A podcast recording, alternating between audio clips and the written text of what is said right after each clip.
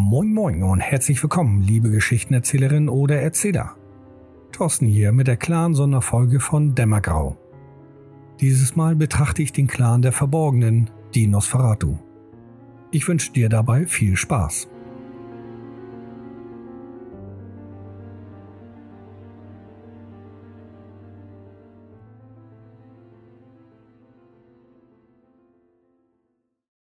Der Clan der Verborgenen, die Nosferatu, im dunklen Zeitalter als ein minderer Clan angesehen, jedoch mit so vielen Möglichkeiten, dass kein anderer Clan die Nosferatu unterschätzen darf. Auf mich wirkt der Clan immer irgendwie dazwischen. Sie sind nicht so hinterhältig und gefährlich wie die Sethiten oder Asamiten, allerdings auch nicht so erhaben und sozial stark wie die Vantru oder Toriador. Irgendwo halt dazwischen. Ihr offensichtlicher Clansfluch zwingt sie nur zu oft in die Schatten und die Dunkelheit. Junge Vampir-Spielercharaktere haben meist die Herausforderung, mit den Menschen zu interagieren. Das bietet zwar viele dramatische Möglichkeiten, jedoch auch so einige Herausforderungen. Daher kam es in meinen Runden, egal ob am Tisch, online oder im Lab, zu Nosferatu-Charakteren, die sich häufig im Hintergrund aufgehalten haben. Dies und ihre Möglichkeiten mit ihren Clansdisziplinen kamen ebenso häufig typische Informanten in meinen Runden. Die Disziplin Verdunkelung ermöglicht es ihnen recht schnell, zumindest unbemerkt zu interagieren, sofern keiner mit Ausbecks oder anderen vergleichbaren Fähigkeiten in der Nähe sind. Unbemerkt in die Wohnung möglicher Kontakte und Verbündete zu gelangen, dort Informationen zu bekommen und somit die Loyalität der Verbündeten zu sichern, ist sehr verlockend. Dazu ist ihre Clandisziplin Tierhaftigkeit ebenso nützlich. Tiere wie Ratten, Raben, Hunde und Katzen zu manipulieren und als Spione zu benutzen, ist vielversprechend, wenn auch nicht ganz einfach. Denn der Verstand eines Tieres tickt nicht ganz so sehr wie die eines Menschen oder Vampirs. Somit habe ich die Erfahrung gemacht, dass die meisten Nosferatu als Informantenhändler und Geheimniskrämer die Welt der Dunkelheit bevölkern. Und das funktioniert auch ganz gut.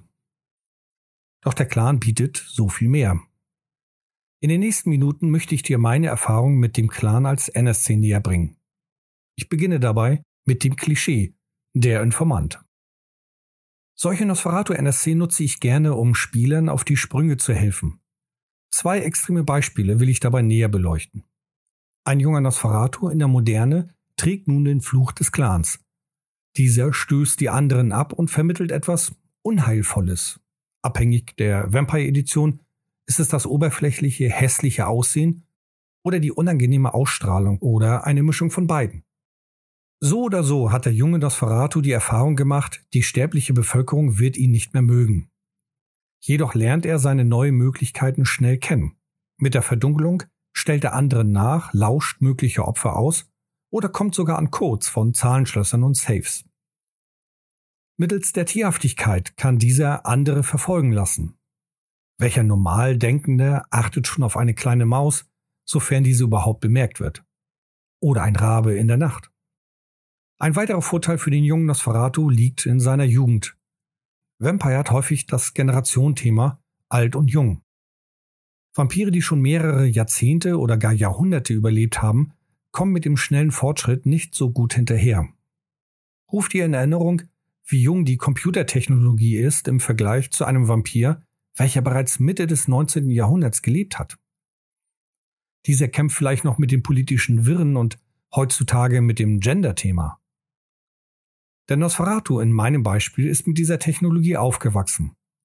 Und er wird als Sterblicher großes Interesse daran gehabt haben. Das ist auch der Grund, weswegen es vor der fünften Edition von Vampire das sogenannte Schrecknet gab. Bis zur aktuellen fünften Edition wird dieser junge Nosferatu mittels seinem technologischen Wissen eine beachtliche Stärke entdecken. Über das Internet und mit einem Computer liegen ihm viele Möglichkeiten in den Händen und er kann die eine oder andere Fehde durchaus enttarnen oder sogar hervorrufen. Solch ein junger Nosferatu kann für deinen Spielerklüngel sehr nützlich sein. Dieser will angesehen werden in der Gesellschaft der Vampire und sucht Fürsprecher. Die Ahnen verstehen ihn nicht und noch viel schlimmer, erkennen sie sein Potenzial nicht an. Oder er hat sich bereits einen Namen in der Vampirdomäne machen können, verabscheut jedoch die Alten, da sie noch immer auf ihn herabblicken.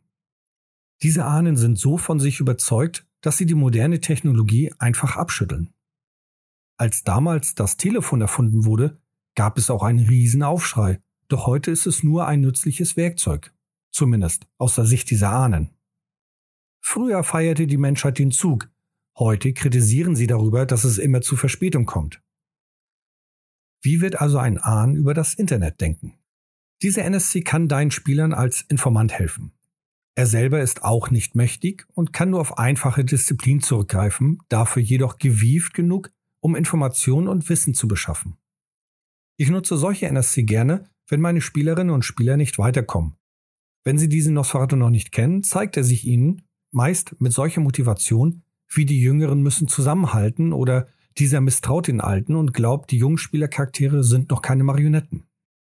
Im Gegensatz zu diesem Nosferatu-Informanten-Beispiel stelle ich einen älteren Vampir dagegen. Vielleicht stammt dieser aus der Zeit des Kalten Krieges, in welcher die Spionage hoch im Kurs war, oder aus einer Epoche davor und hat über die Jahrzehnte und Jahrhunderte analoges Wissen angesammelt. So ein NSC stelle ich meist düster dar. Warum auch immer die Spieler diesen Nosferatu aufsuchen, um Wissen zu erlangen, versuche ich bei ihnen das Gefühl zu vermitteln, allein der Besuch bei diesem verrät ihm zu viel über die Spielercharaktere. In den Gesprächen lasse ich zum Beispiel etwas fallen, was kaum jemand weiß. Eine Kleinigkeit von einem Spielercharakter. So etwas Banales wie der Bruder zu seinen sterblichen Zeiten oder auf welche Schule er gegangen ist. Es ist keine Information, die diesen Charakter bloßstellt oder in eine gefährliche Situation bringt. Jedoch können bei dem Spieler die Frage hochkommen, warum denn Nosferatu das weiß. Hatte dieser ihn schon als Mensch beobachtet? Nur warum sollte so jemand Zeit und Ressourcen dafür aufbringen, wenn der Charakter damals als Mensch noch so unwichtig war? Wenn der Nosferatu Ahn dies jedoch erst kürzlich erfahren hat, stellt sich die Frage, wie dieser so schnell an so eine Kleinigkeit herankommt. Mit so einem Informationsschnipsel nebenbei kann ich bei dem Spieler Verschwörungstheorien wecken. Andererseits nutze ich so einen Nosferatu-Ahn auch gerne als einen kleinen Plotgeber. Die Spieler suchen ihn für Informationen auf. Der Nosferatu greift immer mal wieder auf Handlanger zurück, so eben auch auf die Spieler. Und hier kannst du eine Vielzahl an möglichen Missionen einbringen, was deine Spielerrunde für diesen NSC tun soll. Und zum Schluss bekommen sie diese Information. Doch neben Informanten habe ich diesen Clan auch mit anderen Hintergründen ins Spiel gebracht. Zum Beispiel als den schwarzen Mann. Der Clan wurde nicht mit Hässlichkeit verflucht, sondern mit der Aura des Monströsen. Und damit geht eine heilige Aufgabe einher. Indem dieser NSC bei den anderen Angst und Schrecken hervorruft, siebt er aus zwischen den wagemutigen Menschen, die es verdient haben, die Welt der Dunkelheit zu überdauern und denjenigen, die zugrunde gehen werden. Oder anstelle mit einem philosophischen Hintergrund hasst er die Welt. Nicht für das, was ihm angetan wurde, sondern für deren Oberflächlichkeit. Und anstelle zu versuchen, die Welt zu überzeugen, beginnt er sie zu bestätigen. Der Welt auch einen Grund zu geben, ihn zu hassen. Er wird zum Monster der Nacht und genießt diese Macht. Ja, dieser NSC ist schon sehr brutal, passt eher als Gegenspieler oder Gefahr für die Spieler. Auf den ersten Blick.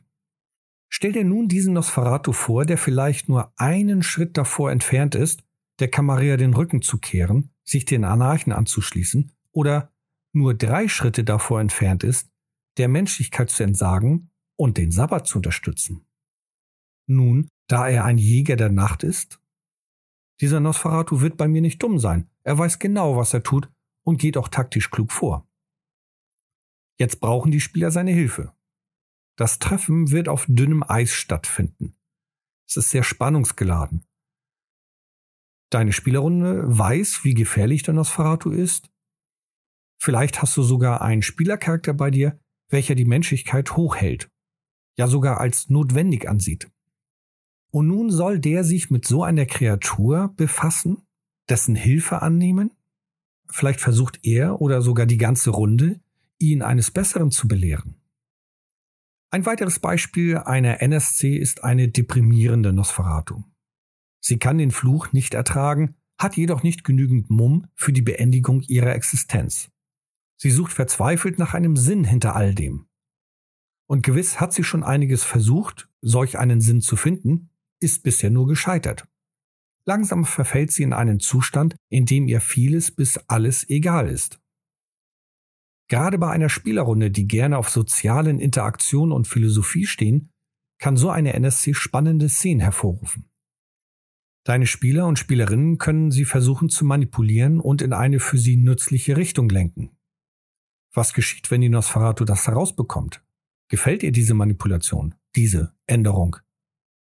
Vielleicht findet sie dann ihren Sinn, indem sie sich an den Spielern rächt, weil diese versucht haben, sie zu manipulieren. Oder sie gibt sich dem hin und erkennt sogar das Gute daran.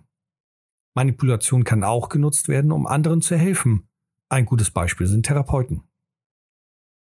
Zweimal hatte ich auch einen Nosferatu als Sheriff in einer Vampirdomäne eingebaut. Dadurch bekam diese Domäne eine düstere Note. Ich habe mir vorgestellt, wie würde dieser wohl seiner Aufgabe nachgehen. Hier meine zwei Beispiele. Die eine nutzte hauptsächlich die Disziplin Stärke. Gezeichnet fürs Leben erzählte sie ihren sterblichen Verbündeten, man habe sie gefoltert, drangsaliert und es kamen auch Hausbrände in ihrem Leben vor. Voller Wut auf irgendeine Gruppe von Personen schart sie ihre Verbündeten, Gleichgesinnte, um sich. Mit der unsterblichen Kraft ihres Blutes überzeugt sie jeden Zweifler. Und so zieht sie durch die nächtlichen Straßen. Jeder, der gegen die Tradition der Vampire verstößt, hat es mit einer durchaus klugen und ebenso fanatischen Jägerin zu tun, die an vielen Stellen in der Stadt auf ihre Gefolgsleute zurückgreifen kann. Der andere griff hier mehr auf Heimlichkeit zurück. Mittels Verdunkelung späht er seine Opfer und Verbündeten aus. Die meisten seiner Handlanger haben ihn nie gesehen. Wenn sie gebraucht werden, bekamen sie einen Anruf mit dem Auftrag. Und alle wissen, was geschieht, wenn sie nicht gehorchen. Natürlich haben die meisten dieser Handlanger einen kriminellen Hintergrund. Und mit diesen Handlangern kreist der Nosferatu-Sheriff seine Opfer ein, bis er schließlich aus der Dunkelheit heraustritt, um das Opfer zu stellen. Als ich mit Vampire anfing und die ersten Nosferatu NSC in meine Settings einbaute, habe ich mir vorüberlegt, was ich machen würde.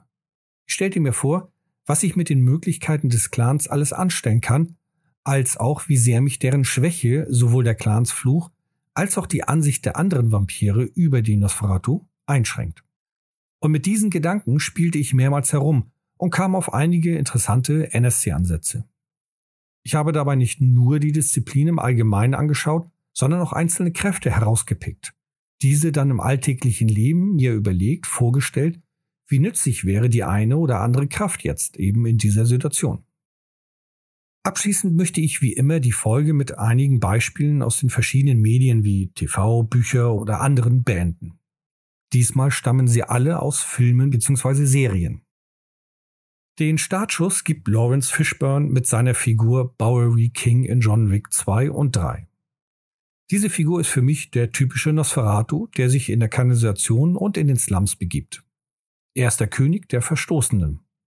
Mit seinem Netzwerk, nicht nur aus den Obdachlosen, sondern auch mit der Taubenidee, ist er eine gefährliche Figur. Auch gefällt mir seine Einstellung, dass er sein eigenes Ziel hat, seine eigene Welt und ihm diejenigen, die nicht zu ihm gehören, im Grunde genommen erstmal egal sind, solange sie ihn nicht stören. Er ist bereit zu helfen, doch entweder weil er einen Nutzen daraus zieht oder sein Preis entsprechend hoch ist oder er einfach über die Entwicklung durch seine Hilfe amüsiert wird. Mein zweites Beispiel ist die Hauptfigur aus dem Film Nightcrawler. Louis Bloom, gespielt von Jake Gyllenhaal. Im Laufe des Films erlebt der Zuschauer, wie Louis immer weiter die Schwelle überschreitet, was moralisch fragwürdig ist und was nicht. Zu Beginn ist er ein Dieb, der schon zu dem Zeitpunkt keinen Halt vor Handgreiflichkeiten macht. Doch ist er nicht dumm. Im Gegenteil, er recherchiert viel, liest sich in Themen ein und versucht zu verstehen. Diese Mischung zwischen dem schon fast fanatischen Verhalten, sein Wissen bis ins kleinste Detail zu vertiefen und die Bereitschaft, Grenzen zu überschreiten, macht die Figur für mich als Nosferatu so interessant. Sein Ziel ist dabei so plump, er will einfach Geld verdienen. Es muss ja nicht immer Macht und Einfluss als Vampir sein. Und ein bisschen ist vielleicht auch Lust bei ihm zu vermuten. Als Nosferatu würde er abseits der Sterblichkeit und Menschlichkeit stehen, mit mehr Möglichkeiten, die es auszutesten gilt. Die nächsten beiden Beispiele stammen aus der Blade-Reihe mit Wesley Snipes. Im ersten Teil trifft der Vampirjäger auf die Kreatur Pearl. Selbst optisch passt diese Figur zum Nosferatu. Was ist, wenn ein Vampir zu einem Nosferatu verwandelt und dabei so fettleibig wird, dass er sich kaum bewegen kann? Nun ja, mit Stärke wird die Masse dann schon gefährlich und auch beeindruckend. Das jedoch nur nebenbei. In dem Film ist Pearl ein Archivar. Ich bekam dadurch die Idee einer Nosferatu, die in der Vampirdomäne als Archivarin bekannt ist und geheimes Wissen über die Vampire gesammelt hat. Ihr Preis ist stets hoch, und hat meist mit dem Stammbaum der Fragenden zu tun oder anderen interessanten Kandidaten. Auch gefällt mir die Idee in dem Film, dass das alte Wissen so modern gelagert wird. Im zweiten Teil der Blade-Reihe finde ich den Gegenspieler von Blade selber sehr inspirierend. Jared Nomack, gespielt von Luke Goss, wurde verraten, was im Laufe des Films aufgedeckt wird.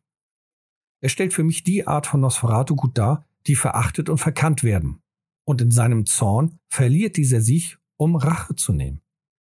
Wie brutal oder enthusiastisch er dabei vorgeht, kann vielfältig sein. Angelehnt an diese Figur hatte ich sogar mal einen Nosferatu-Gegenspieler einer Runde im feinen Zwirn auftauchen lassen, ohne dass dieser mit Vampirkräften sein Äußeres verändert hatte. Als Kontrast zwischen Eleganz des Anzuges und dem monströsen, dem Clansfluch der Nosferatu. Und es nimmt kein Ende mit meinen Beispielen. Als nächstes bringe ich Daedalus, ins Spiel. Jeff Kober spielt tatsächlich einen Nosferatu in der Serie Clan der Vampire. Über die Qualität dieser Serie möchte ich hier mich nicht äußern. Es geht mir in dieser Folge um diese Figur. Sie erfüllt die Klischees und ist der Berater des Prinzen, der jedoch nicht immer seiner Meinung ist. Also kein typischer Speichellecker, sondern die Größe hat, auch Kontra zu geben, dem Prinzen auch mal zu widersprechen.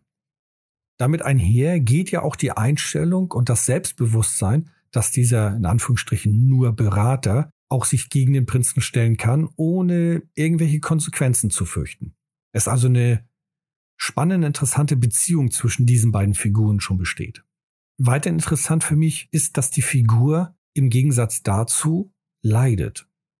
Gerade in der ersten Folge bzw. Pilotfilm wird das ganz okay dargestellt. Wie er versucht, mit der Sängerin in Kontakt zu treten und Angst hat, sie fürchtet sich vor ihm. Er täuscht sein Äußeres vor und lebt diese Lüge, was ihm auch nicht gefällt. Es kommt zur Offenbarung und er verliert sie. Die Szenen zwischen den beiden Figuren finde ich passend für den Gothic Horror in Vampire mit vielleicht einem Hauch Romanze oder Verzweiflung. Meine letzten beiden Beispiele scheinen etwas unpassend zu sein. Doch möchte ich dir damit aufzeigen, dass ich mich häufig auch nur von Einzelheiten oder bestimmten Aspekten inspirieren lasse. Zum einen will ich hier Tom Hagen erwähnen, aus dem Film Der Pate, gespielt von Robert Duval. An dieser Rolle gefällt mir die Loyalität und die Rolle der Vernunft. Und auch solch ein Nosferatu hatte ich als NSC schon mal eingebaut. Der dem Prinzen als Seneschall diente und insgeheim für sein Seelenheil sorgte. Die Wogen glättete, wo es zu großen Spannungen käme oder gar zum Krieg. Ich hatte hierzu interessante Szenen gehabt, als dieser Nosferatu NSC mit den Spielern interagierte und eher philosophisch mit ihnen sprach, eher auf eine menschliche Art und Weise und dabei auch den Prinzen ein bisschen in Schutz genommen hatte, ohne jedoch ihn ins schlechte Licht zu rücken oder ihn als schwach darzustellen. Und dadurch könnte ein guter Plot entstehen oder eine interessante Kampagne, wenn jemand diesen Nosferatu als Ziel nimmt und auslöscht dann könnte vielleicht der Prinz irgendwann ausrasten und das ihm zum Fall bringen. Als letztes bringe ich die Figur William von Baskerville aus dem Film Der Name der Rose ins Spiel. Gespielt von dem brillanten Schauspieler Sir Thomas Sean Connery. In diesem Film geht es um die Aufklärung eines kürzlichen Todesfalls. Mir gefällt dabei die Figur, wie sie von Connery dargestellt und gespielt wurde. Ruhig, und vorausschauend, dabei mit einem Schüler, der durchaus seine Stärken im Film hatte. Diese ruhige Art, nach Informationen zu suchen, alles eher sachlich zu betrachten und die verschiedensten Hinweise miteinander zu kombinieren, vor diesem Setting fand ich sehr spannend und hat mich zu einigen Nosferatu NSCs inspiriert.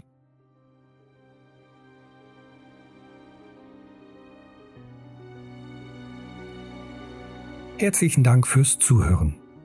Ich wünsche, ich konnte dir einige andere Seiten des Clans aufzeigen, welche du zuvor noch nicht gesehen hast, oder die eine und andere Inspiration für einen möglichen NSC.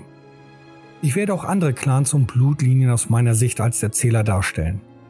Wünschst du dir als nächstes einen bestimmten Clan oder eine bestimmte Blutlinie? Dann lass es mich wissen. Bis dahin, viel Spaß beim Leiten und bis zur nächsten Folge. Tschüss und ciao.